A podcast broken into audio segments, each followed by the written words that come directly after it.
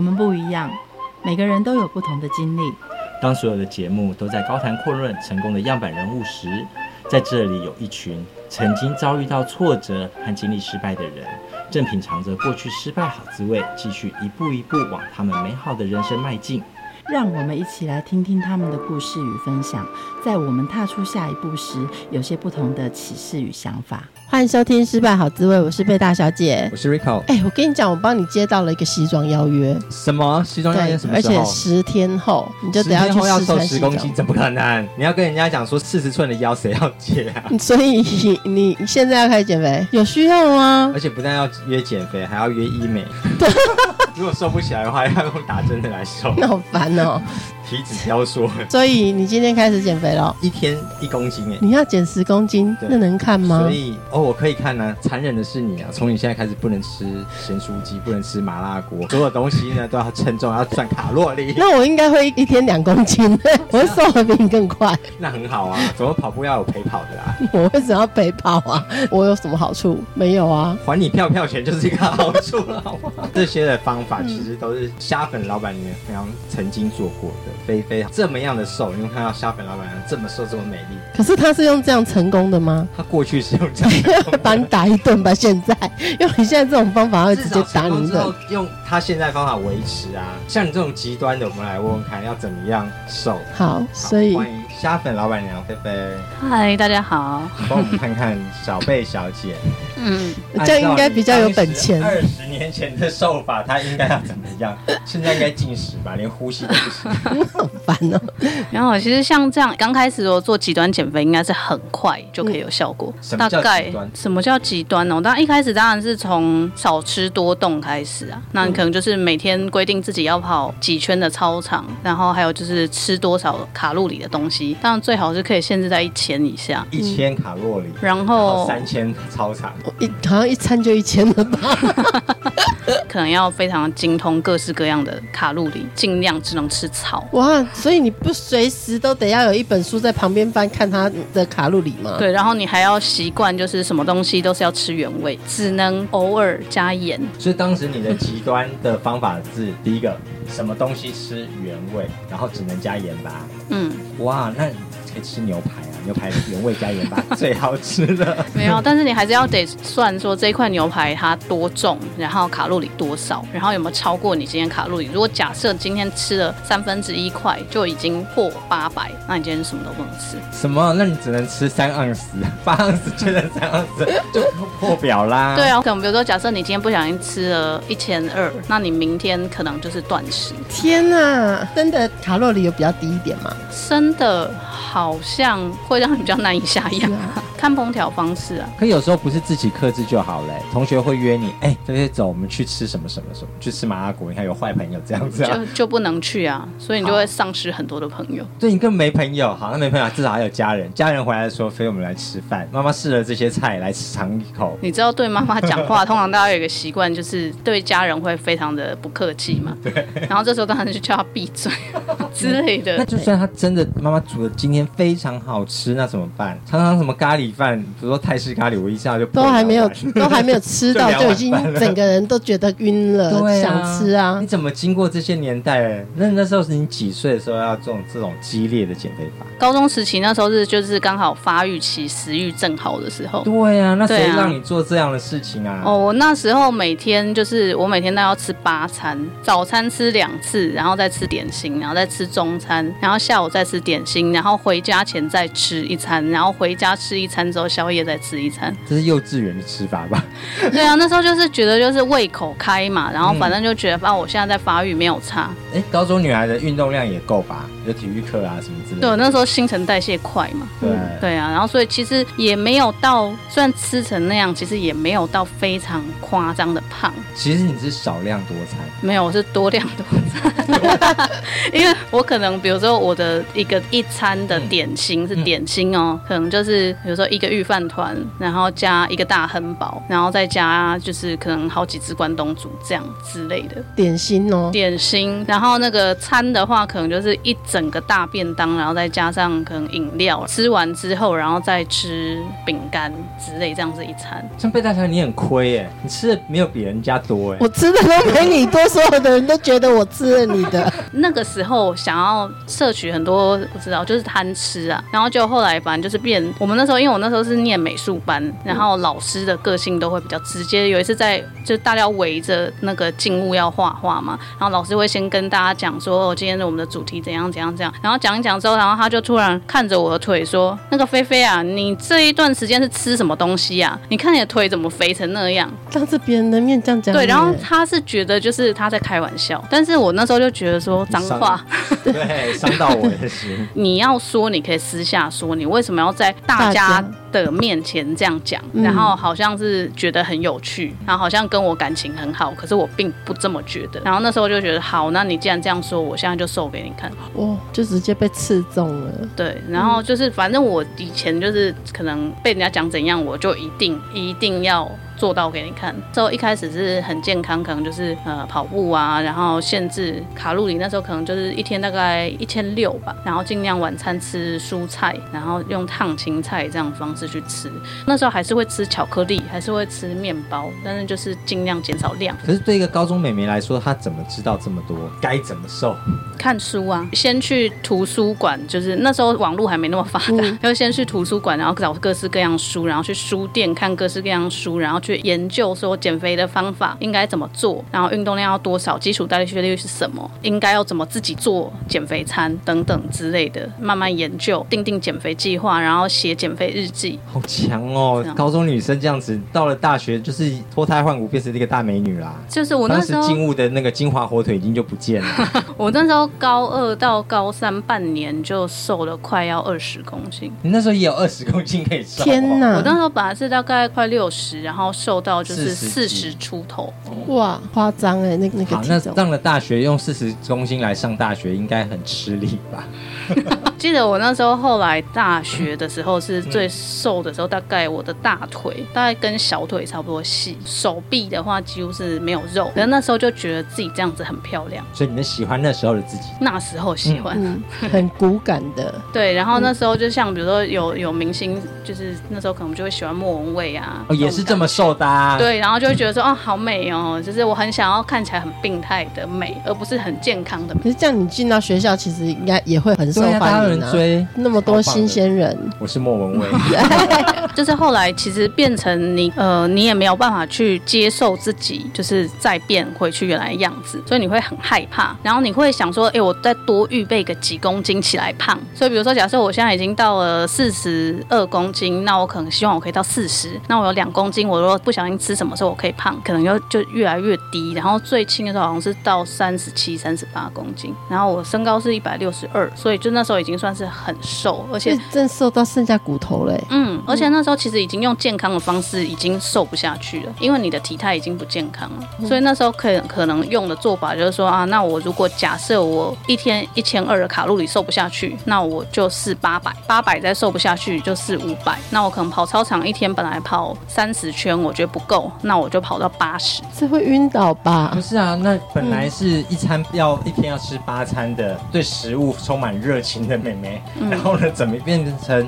什么东西都不敢吃？那食物对你来说的意义是什么？不是看到她就讨厌了吗？会还害怕？其实看到她会有一点点觉得说，就是她就是害我变胖的元凶，可是又同时的非常想吃，就是我每天都在想说，我好想要，好想要吃吃看这个，好想要放到嘴巴里面，然后放到嘴巴里面就好想吞下去哦。嗯、到后来就已经有一点就是。变成我看到不行，我现在就是已经意识消失，我现在就是要吃，吃进去之后，我想说，我只咬一咬，我咬一咬，我就吐出来，然后结果变成口香糖，结果就咬一咬之后，然后就忍不住吞下去，吞下去之后就想说，完蛋了，我今天已经超过我要吃的量了，然后就说算了，我今天就吃吧，我就看到什么就一直吃，然后那时候已经不管，就冰箱打开来，不管是什么放很久的什么肉啊，拿丢进去微波炉围一围，然后不管好不好吃就是吃，反正正我看到什么什么粉就泡来吃，看到饼干就拿来吃，看到什么都塞到肚子里面去。有这种情绪是因为之前太过严格苛刻的限制自己，所以当那一天解禁之后就爆发了，想说明天再开始逼死自己。当下其实已经失去理智，是在愤怒的处罚自己的感觉，有一点，对不对？有一点，反而是在处罚，并不是在放纵。哎，对。然后就是那时候，其实你根本，你如果说是放纵，你可能就是像现在可能 Uber 很方便，就点我喜欢吃的东西，嗯、所以耶，我可以今天吃什么？我今天吃麻辣锅。可那时候不是，是即便觉得这东西不好吃，可是我就是想把它吃下去。然后吃到就是我，我记得有好几次是吃到肚子很胀，然后再也吃不下去之后，然后我会坐在那边哭，觉得自己为什么这么失败，就是为什么无法控制自己，然后或者什么之类的。甚至我之前还有吃到，就是说吃到直接去厕所，然后就是像喷射状的吐，催吐它。没有，不是，是因为吃太饱了。哦，因为已经吃到，就是人家说饱到喉咙，真的是饱到喉咙的状态，就自然就把它通通吐出来。对，其实有一段时间会变成说，我在外人面前，我就是要尽量的少吃，然后可能比如说家人都一定会劝说你说要要吃什么东西啊，然后怎样说啊，你那样太瘦了啊，什么什么，你就吃这个，这个很健康，然后这个没有，这个不会发胖，你吃一口而已不会怎么样。然后那时候就会可能会大发脾气，就是可能比如说就是你限制你吃的所有东西，然后你什么东西都一定要。去精算它的重量，可能都是要称重啊，然后查什么，然后如果它没有标示任何热量，你就不吃，然后甚至连不小心沾到一点点调味料都不行，就马上去漱口洗嘴巴。但是爆发这样子暴食的情绪的时候，然后那你有可能吃了很多之后，然后你觉得说好，那我今天吃已经摄取了太多卡路里，我一定会就是胖了，我一定会胖十公斤。我觉得我这样子真的是太糟糕了，所以我从今天开始断食。记得我还为了就是我要断食这件事情，然后我去买安眠药。为什么？因为让自己睡觉就不会想吃饭。对，就让自己就是吃安眠药，然后就一直睡，然后睡了三十几个小时，这样，然后就只是为了让让自己不要吃东西。你就快升天了吧？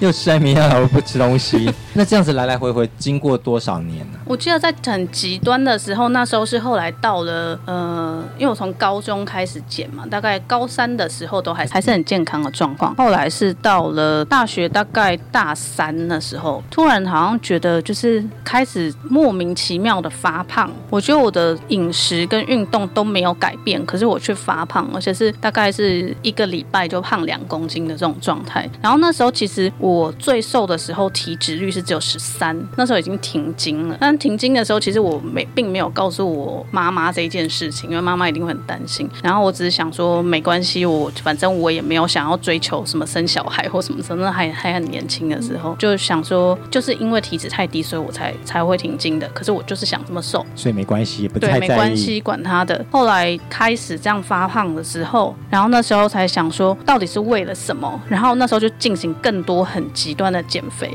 就是去网络上找各种方法，然后看我还试图去。找看有没有那种就是可以吃的虫蛋，然后放在肚子里面，然后把营养吸收掉，哦、有有有有或者是把自己的胃肠弄坏，那种你都敢尝试？完全不吸收，就是为什么我明明就已经这么疯狂的控制了，我还可以发胖？接下来就可能开始脸上冒痘痘，可能皮肤变粗糙，然然后甚至可能身上的毛发开始变得比较浓密，因为觉得这样太丑了，所以就是不得不去看医生。然后医生就说：“哦，原来你已经停经那么久，那你应该是。”就是内分泌失调，照了我的子宫、卵巢的那超音波，他要说你的卵巢看起来有很多的，就是类似像是多囊性卵巢的状态。他说这还需要就是再过一段时间观察，但是他说你现在必须要先让你的经期恢复正常。他说你现在的体重就是还是在标准偏瘦的范围，虽然那时候已经胖了一些，但是我那时候记得是，比如说一个月胖五公斤，然后我会减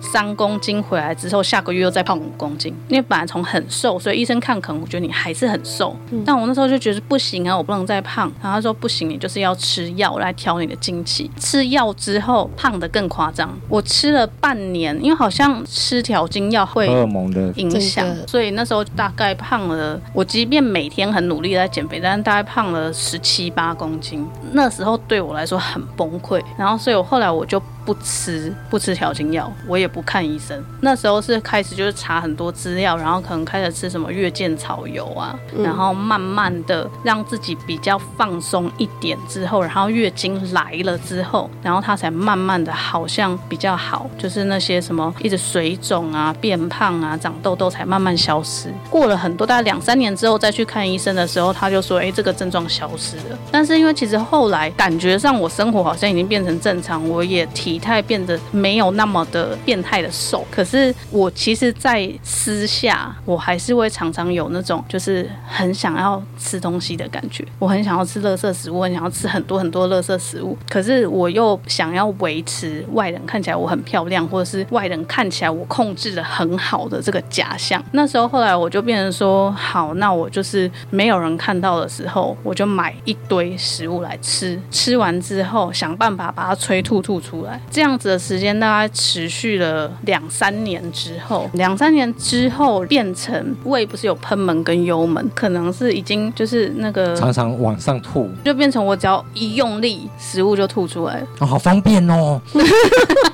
就是连吹都不用吹，所以我那时候跟你的反应是一样，我就觉得好开心哦。就是我以后不用这么痛苦的催吐，可以很自然、自如的催吐。对，然后所以就是我那时候就开始，就是我想吃什么我就尽量吃，吃完反正就去厕所就吐掉。你一餐有多夸张？当没有人看的时候，那一餐的伙食费要怎么算？就我一餐哦，一餐大概可以吃一个正常男生大概五到六倍的量。什么？等于是说，好，假如我用一个正常男生去吃一个排骨饭，你可以吃五份排骨饭哦。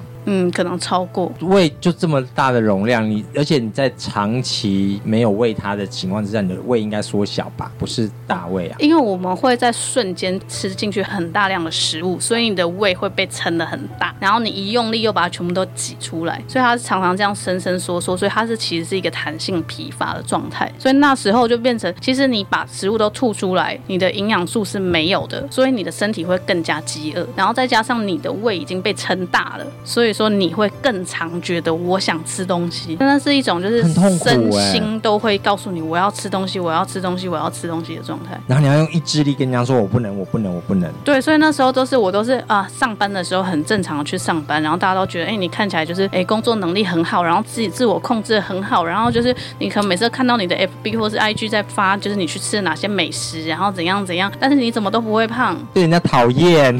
对，然后就是大家就觉得说哦，你就是这这个人。怎么天生体质好这么好？对，然后但是实际上就是，其实没有人看到的时候，我都是吃了很多之后吐掉。我甚至每天工作都是会很期待下班，然后下班的时候，就是不管那天工作十个小时、十二个小时、四个小时，我就是第一件事情就是拿着一个跑单帮的大袋子背着，然后就去采买今天的食物。我可能会去四家到五家不同的餐厅，或者是直接去夜市逛整条夜市，把那个跑单帮的袋子。装到大概三分之二满食物之后，然后带回家，一边看电视，旁边准备一个桶子，吃一吃，吃一吃，吃到不能吃的时候吐。吐出来，拿去垃圾桶，拿去那个马桶倒掉，倒掉之后再继续吃，好折磨哦。对，然后但是那时候我就觉得我每天一定要做这件事情，嗯、我才有办法达到心理的平衡。对，然后但是我自己也知道这件事情非常丢脸，对我来说丢脸，可是人家会觉得你生病你好可怜，或者是你怎么这样浪费食物？对我来说是我没办法控制我自己。在那个状况，你是生病的状况，还是你不知道？其实我我会觉得那个是生病，可是我又那时候不想要解决，你不想。看医生，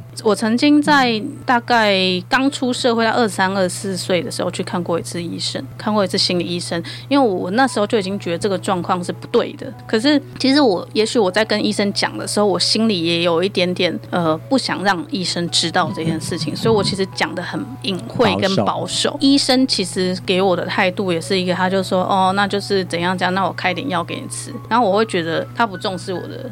生病，然后他看我的样子，他也不觉得你看起来也不像暴食症或是厌食症，你只是比较瘦而已啊。卖过靠腰啊？对啊，然后就说啊，那个小女生就是爱怎样怎样。我觉得他给我的感觉是这样，然后所以我觉得我去看医生，我好像被洗脸。在我拿他的那个药回来吃之后，吃了之后就我就觉得哎，轻飘飘的，然后心情比较愉悦，可是好想睡觉。好恐怖的药哦。对，如果这个状态我根本就没有办法去工作，尤其我选择是餐饮业，餐饮业的步调如果很快的话，我这个状态我根本就无法工作，所以那时候就觉得看医生没有用。可是你有选择餐饮业，嗯，你每天在工作的状况不像一般上班族是不用看到食物的，天天食物在跟你招手，然后你要自我控制，这样子来来回回，你的折磨感会比一般人还重。其实我觉得就是因为自己经历过这种感觉，所以我会觉得能够单纯享受吃东西的快乐这件事是很棒的。看到客人在吃东西，然后吃得很开心，我会觉得很开心，哎，心情很好。我觉得他们可以很轻松的享受食物，我觉得好棒。就是不管他的体态怎样，我不会说啊，你看那么肥还在吃，或是啊，我好羡慕他好瘦，他可以吃那么多，不会有这种想法。哦，原来你看你在餐厅吃饭的时候，人家在羡慕你啊，是不是？是不 是？我相信很多人都会羡慕我。来，回问到哪一个时间是尽头？你发现这样不行了，开始。调整，朋友不能长时间的跟你在一起。比如说，我如果要约你去郊游、去过夜，这样就会被发现啊。我就会说不要啊。或者是如果你有男朋友的话，男朋友就会发现啊。所以你知道，我其实到二十九岁才交第一个男朋友。为了这样的生活状况，其实是会影响你很多的各方面的状况啊。对，因为那时候我就是有一个绰号叫男约姐，就是他们只要跟我讲什么，就是什么，所以我们去干嘛，我都会说不要。而且因为我的脸其实天生有点凶。所以我不笑的时候很凶，所以我说不要，他们就不敢再问下去。我在工作上有很多同事可能会觉得是好朋友，大家都约来约去。对，但是我从来都不跟他们出去。像大学那时候，其实大家也都觉得说，哎，我是一个很好的同学，然后就是可能大家合同分组合作，然后都可以做得很好，然后我功课很好，但是我只要一下课就消失，像是一个谜。所以说我大学是完全没有任何的好朋友。大学大家应该真的玩的最开心。我那时候在花莲念大学，但是我在花莲四年，我几乎没有离开我学校到火车站这个距离。其实为了这样付出很大很大的代价。嗯、对啊，然后那时候就觉得说，哎、欸，我到底什么时候才可以是个尽头？跟朋友出去玩，我什么时候才可以交男朋友？我以后有没有可能可以结婚生小孩？就是我是不是一辈子到老我都得要过这样子的生活，所以其实你很渴望有朋友，有一些社交生活，可是你又非常的在意别人给你的看法。那什么时候发现开始自我停止了这些事情，或采取行动？反正你有超强的意志力。因为我其实我从很小的时候，国小六年级就想要开一间店，我那时候就想要做餐饮。然后我记得我是国中的时候念高中的时候，我跟我爸说我要考餐饮科，他说不行，因为女生做那个会饿死。不会啊，餐饮科怎么会饿死？全部人都饿死，你还是最饱的啊。对啊，然后反正后来就是一直都想要做这件事情，然后我一直觉得说，呃，我一定要准备好我才要去做，而不是说就是可能我觉得我想要做了，我就很冲动的去借贷一笔钱然后去做，然后我做的这间餐厅一定要带给别人很强烈的幸福感，就是我希望他们可以在这边吃东西是很开心、很放松、很愉快的出去，然后这会是我觉得我人常问说，哎，我们人类活在世界上的意义是什么？我觉得活在世界上的意义就是带给人家开心，就是我能够为别人做什么，那就是我存在世界上的意义。嗯，不然我离开这个世界上，如果人家没有任何感觉，那我存在这世界上有跟没有有什么差别？所以我就觉得说我一定要带给别人一些什么，所以我那时候一定要开一间餐厅。可是我从出社会到现在做餐饮业，可能十几年的时间，但是我会觉得，如果假设我一直都是这个状况，第一个是像我这样子吃东西，我一个月的伙食费可能大概要花五六万块，那我即便一个月我可能赚七八万，好的，五六万块伙食费去掉房租啊、电话费啊，其他有的没有的，就跟刚出社会一样。嗯、连我刚出社会的时候，一个月可能还可以存一万块，然后那时候可能这样状态以后，我可能就变成我一毛都存不到，甚至还是倒扣。那我从刚出社会辛辛苦苦存的钱，然后这样慢慢慢慢在流失，然后那我将来如果要开店，我哪来的资金？然后再就是，如果我每天都还需要这样子的时间来做这样的事情，我要怎么就是呃去分配我的时间管理？然后还有就是，如果假设我在倡导吃东西的快乐，吃东西轻松。这件事情，可是我私底下却是这个样子，那我要如何说服别人？那时候我就觉得说，嗯、我已经三十出头了，我还有几年可以去做这件事情。我四十岁、五十岁再来开这间餐厅吗？我还有体力可以做吗？呃，我什么时候才可以存到我想要的钱？对，那时候觉得不行，我现在一定要想办法改变这件事情。既然大家都觉得我意志力很坚强，就那时候我记得我上班的时候是可以，因为那时候在当主管，然后就觉得说要做榜样给人家看。别人再怎么辛苦，我一定要比他辛苦十倍，这样同仁才会服你。所以可能比如说可以休假，你们先休，什么辛苦的事我先做。记得那时候我有连续两年的冬天，就因为其实身体不是很好，就是因为长期在这种营养不均衡的状况之下，嗯、我两年的冬天都得到流感，然后那时候都是半夜发烧，然后发烧到四十度去挂急诊。我那时候做火锅，所以冬天是生意最忙的时候，餐饮业永远都缺人嘛，然后我们主管就要下去卡，那就觉得说，如果我今天不去上班，那他们怎么办？不行，我一定要去上班，所以我就戴了两层的口罩，然后一边发烧一边去上班。上班，我记得那时候去帮客人开门，我还差点就是晕倒。对，但是我就觉得不行，我就是要上班。然后我记得我的同仁会跟我讲说，为什么我觉得你好像都不会生病？然后为什么我觉得你好像永远永远体力都用不完？那既然大家都觉得我意志这么坚强，我以前也曾经真的靠意志就是成功瘦下来，我只是后来失调了。我一定可以，就是让自己从这个状况脱离出去，而且一定有办法可以让我长期的维持一个健康的状态，而不是就是我只是好像短期的成功了，可是后面却这么失控。对，然后那时候就是觉得好，那有什么方法可以做？就是我其实做餐饮大部分都是做管理跟外场，做菜这部分是小时候就很有的兴趣，所以我其实没有说很正统的受过什么样的厨师厨师教育。然后那时候我就想说，好，那我就进去内场学习，进去内场学习，我希望在很短的时间之内达成我要的效果，因为我已经那时候好像三十三岁了，就觉得说我三十六岁左右应该是我一个体力还 OK，然后我还有几年可以奋斗。如果就算我开店失败了，我还可以卷土重来的状态。我说三十六岁我一定要开，所以在这两年之内，我要学到我想要学的东西，我要存到我想要存的钱，然后再来我要把我的生活变得正常，因为要赚钱嘛，然后又要学东西，为了要争取时间，呃，就会同时做两份。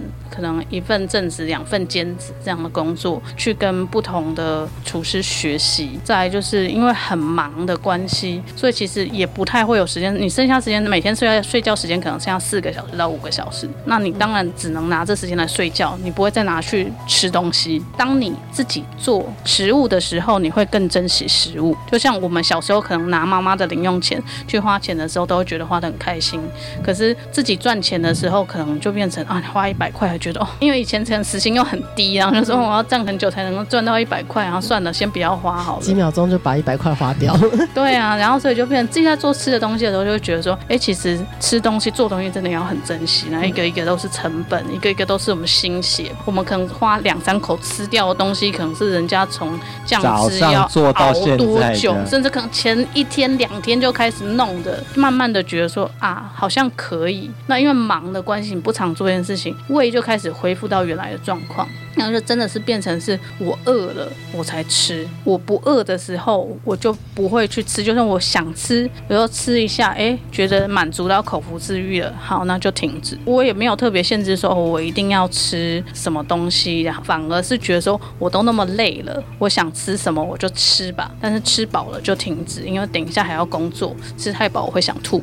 以前那个状况之下，就是已经造成我现在吃太饱，其实还是会不舒服，而且我的食道其实已经有点灼伤，所以像现在我有时候在试菜的时候，如果有辣椒或者胡椒，我就会咳嗽，所以那都是就是一些因为长期返返回来的状况，所以胃食道逆流。对，然后连那个眼睛都有，眼睛那时候都吐到那个微血管破裂，所以其实是胃酸侵蚀啊，对这个就是造成的副作用。到底现在应该要怎么瘦才是正确的？开虾粉的时候，你会把这些正确观念放进去吗？其实大家看到我的我们虾粉的餐厅，都会觉得说，哇，看起来就是一一个很健康、健康的人要吃的，就是健身餐啊，减肥餐啊，B I G 餐啊。因为他就说，哦，我开店的地方。在大安区，然后附近很多健身房，然后他们就说：“你为什么不做一个健身餐，然后套餐、月餐、DGI 餐，然后去跟附近的健身房洽谈，然后跟办公室洽谈，然后写好卡路里，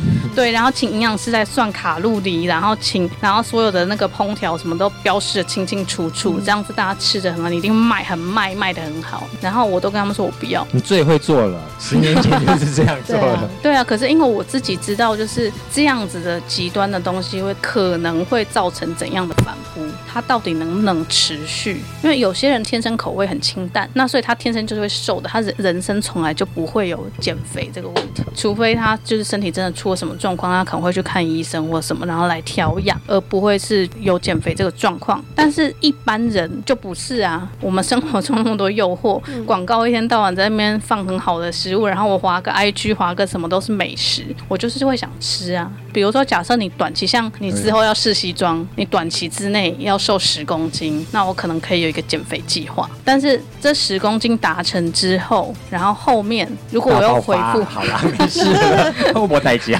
对啊，你如果要恢复正常的饮食的话，其实你就会。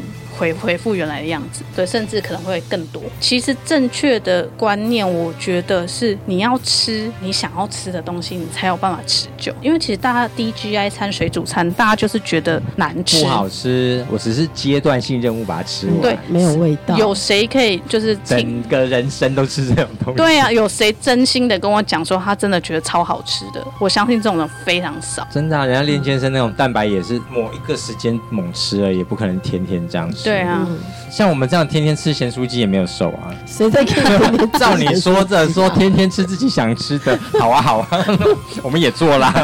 但是你骗我。应该是说，如果你想要就是有健康的身材，就是我们不要求说什么我们一定要像 model 一样瘦，因为在医学上来说，像 model 一样瘦是不健康的，因为瘦的它的那个偏旁就是一个病病，所以它它其实是不健康的东西。所以我们正常来说，我们要保持正常的体态，正常的体态，然后不要被体重去限制，因为同样的体重，你看起来是不一样的。对，有你比如说同样是身高不同吗？对啊，然后体脂是不同，体脂不同啊，体态不同，你肉长的地方不一样啊，你肉肌肉结不结实啊，等等，这些都会有差异。所以你要追求的不是你的体重，而是你的生活方式。比如说你喜欢吃咸酥鸡，你就去吃，你就去吃，这件事是没错的。但是你不能吃到爽，或是你可以一天吃到爽，但你不能天天吃到爽。然后我们有时候要平衡一点嘛，因为大家都知道说我们要吃青菜，可是大家可能就是不是那么喜欢吃青菜。那我就是配我喜欢吃的东西跟我不喜欢吃的东西配在一起，但是我起码比较健康。可是到虾粉里面很奇怪，那青菜都变好吃哎。我觉得可能是一方面，还有一个是视觉效果啦。嗯。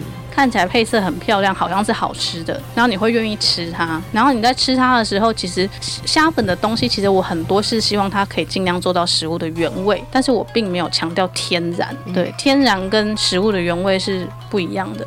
我们还是得用一些做菜的方法让它变得好吃，但是尽量让你们吃健康均衡的东西。这蛮厉害的。如果那种小孩子不吃什么青椒花椰菜，带到虾粉，哎，看起来好好吃，他都有办法把它让你吃。下去，应该说你要找到一种可以长期持续的方法。呃，有一些客人会跟我讲说，可不可以帮他做减肥餐？你可不可以告诉我你的餐卡路里多少？那如果我要超过我的卡路里的话，你可不可以帮我限制我的卡路里的量？我就会跟他讲说，你不要这么执着，你今天想吃什么，我就尽量帮你做。但是你如果要长期持续下去的话，你也许不会在一个月就看到效果。我今天我做的餐没有办法让你在一个月你就瘦了十五公斤、二十公斤。但是如果你持续的做下，去加上你有在做适量的运动的话，一年两年之后，你的体态会越来越好看，而且这件事情会变成你的生活。你以后会发觉说，哎，其实某些东西这样吃也蛮好吃的。有时候我也不需要吃那么重口味，我才会觉得很爽。有时候我也可以吃我想要吃的东西，我也可以跟朋友去聚餐，但是我不会觉得心理罪恶感那么重。我不用设限制我的社交生活，我不用限制我的饮食，我不用觉得精神压力很大，我也不用一直在意别人。看我的眼光，或者是我不用一直计算那些数字。所以你现在不计算卡路里也不做，那你可不可以告诉我，你现在如何正常过生活又变成那么瘦？其实身体都会有一个自然的机制啊。如果说假设你常常有在做一些适量的运动，你的肌肉量会是有存在的。但是我没有说大家一定，比如说要去健身房，然后一天要去几个，那可能要去问你的健身教练。对，但是就是如果你的身上有一定的肌肉量，其实它可以帮你消耗适量的卡路里。然后再就是你一定要。均衡的摄取肉类、蔬菜跟淀粉。包含淀粉吗？淀粉不是最邪恶了。淀粉我们要注意的事情就是淀粉尽量不要跟油一起吃。嗯哼。然后还有尽量限制你的糖。限制糖的意思不是说你完全不能吃糖，而是你不要去一直吃，比如说全糖、含糖饮料喝很多啦。你可以喝个一天喝个一杯，或者是尽量我们就做什么呃微糖啊、半糖，不要一直吃很多的。Girl. 饼干，但是我正餐可以正常的吃。想吃饼干的时候，吃个一包、两包，一块、两块就停止。share 给朋友，是大家一起分享。稍微大家吃个一两片，其实不会胖。嗯、但是如果你这个人吃要一包，可能你就会胖。嗯、而且在糖这件事情是会上瘾的。如果你今天吃糖吃很多，你明天会吃更多，然后你会陷入一个恶性循环。可是如果假设你是吃正餐吃的很多，你甚至吃白米饭，每一餐你甚至吃一碗白米饭，大家可能会觉得说啊，吃糙米。吃紫米，可是我又不喜欢吃白米饭，跟精致的饼干、糖果那些比较起来，其实它还是一个吸收率、营养吸收率比较高。然后它不太会转化成脂肪的东西，比如说炸鸡的皮，它就是油跟面粉结合；饼干它就是油跟面粉跟糖，这种东西就会容易胖。但是如果它吃了可以让你觉得愉快，你就吃，但是要适量。这个我觉得才是就是正常你要维持一个体态的方法。你是一个意志力很强的人，你可以长期的维持运动，长期的限制饮食，但是你的身体可能会因为缺乏某一些营养素而导致你会有一些问题。尽可能，像我也很喜欢吃火锅料啊，或者什么之类的。可是尽量我们可以的话，加工的少吃，原型的多吃，这样就好了。你不要去算量，你就是看到食物的时候，选择的时候，在脑海里面选我想吃的 A、B、C、D 里面哪一个看起来最健康。所以最健康的原则就是比例均衡，烹调方式不要过度，再就是原型食物，尽量选这个去吃。但是偶尔你想吃咸酥鸡或是麻辣锅的时候，就去吃。但是不要吃到想吐。我觉得这十几年来的经验真的很好哎。可是这跟虾粉有一个理念好像有点冲突哎。你知道到虾粉里面，你都可以跟老板娘说我要多一碗饭，我要少一个什么，或者是他今天想吃什么都可以，是很加一个量。对，那你刚刚说很重要的概念叫做适量，到虾粉其实是可以很任性。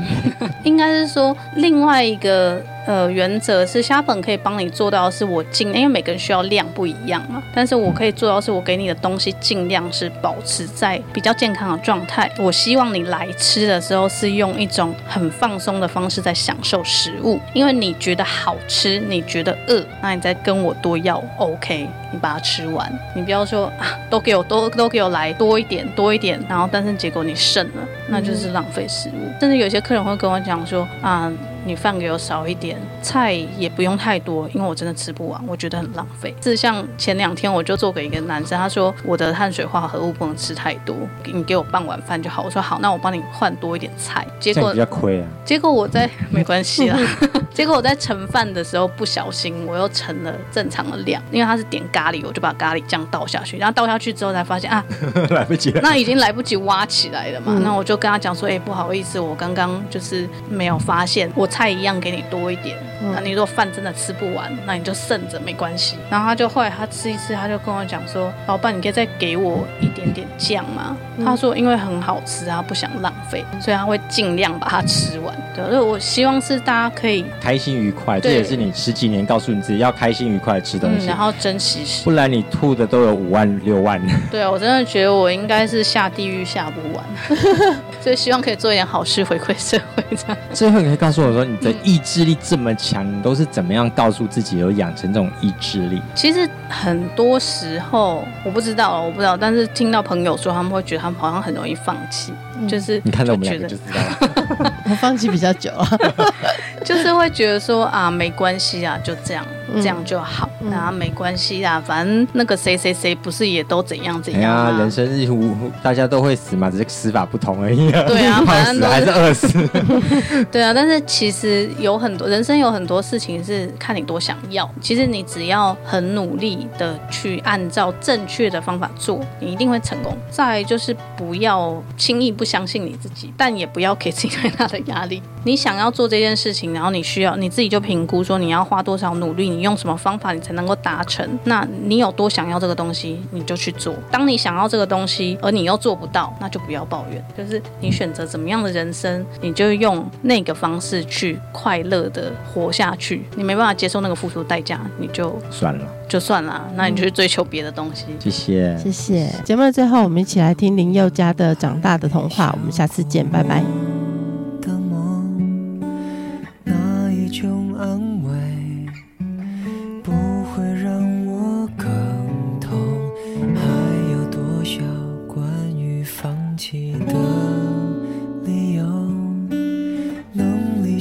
起床，背后没有惶恐，这个世界不。